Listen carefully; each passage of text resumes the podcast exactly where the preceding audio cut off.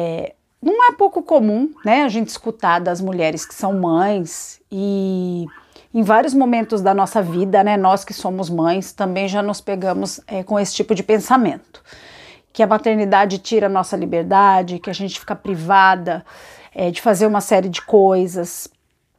E é essa discussão que a gente vai tecer aqui hoje, tá?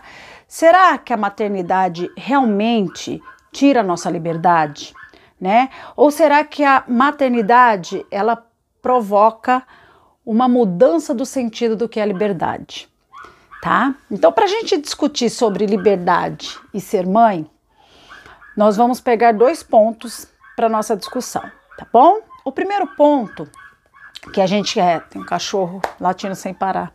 Ai, Deus, mas vamos assim mesmo. O primeiro ponto que a gente precisa é, parar para refletir é o que é liberdade para você tá? Porque assim, muitas vezes a gente vai no automático, sabe? Ser livre é isso, ser livre é aquilo, ser livre é aquilo outro. Tudo que a sociedade vai falando pra gente, a gente vai abraçando e vai acreditando nesse tipo de liberdade que não é a nossa, é a do outro. Então, a primeira coisa é autoconhecimento. Que tipo de liberdade é a liberdade que eu acredito? O que é liberdade para mim? O que é liberdade para você? Tá? Primeira coisa que a gente precisa pensar assim muito e se a gente não sabe o que é pra gente, a gente vai construir. Vai parar, vai pensar, vai refletir.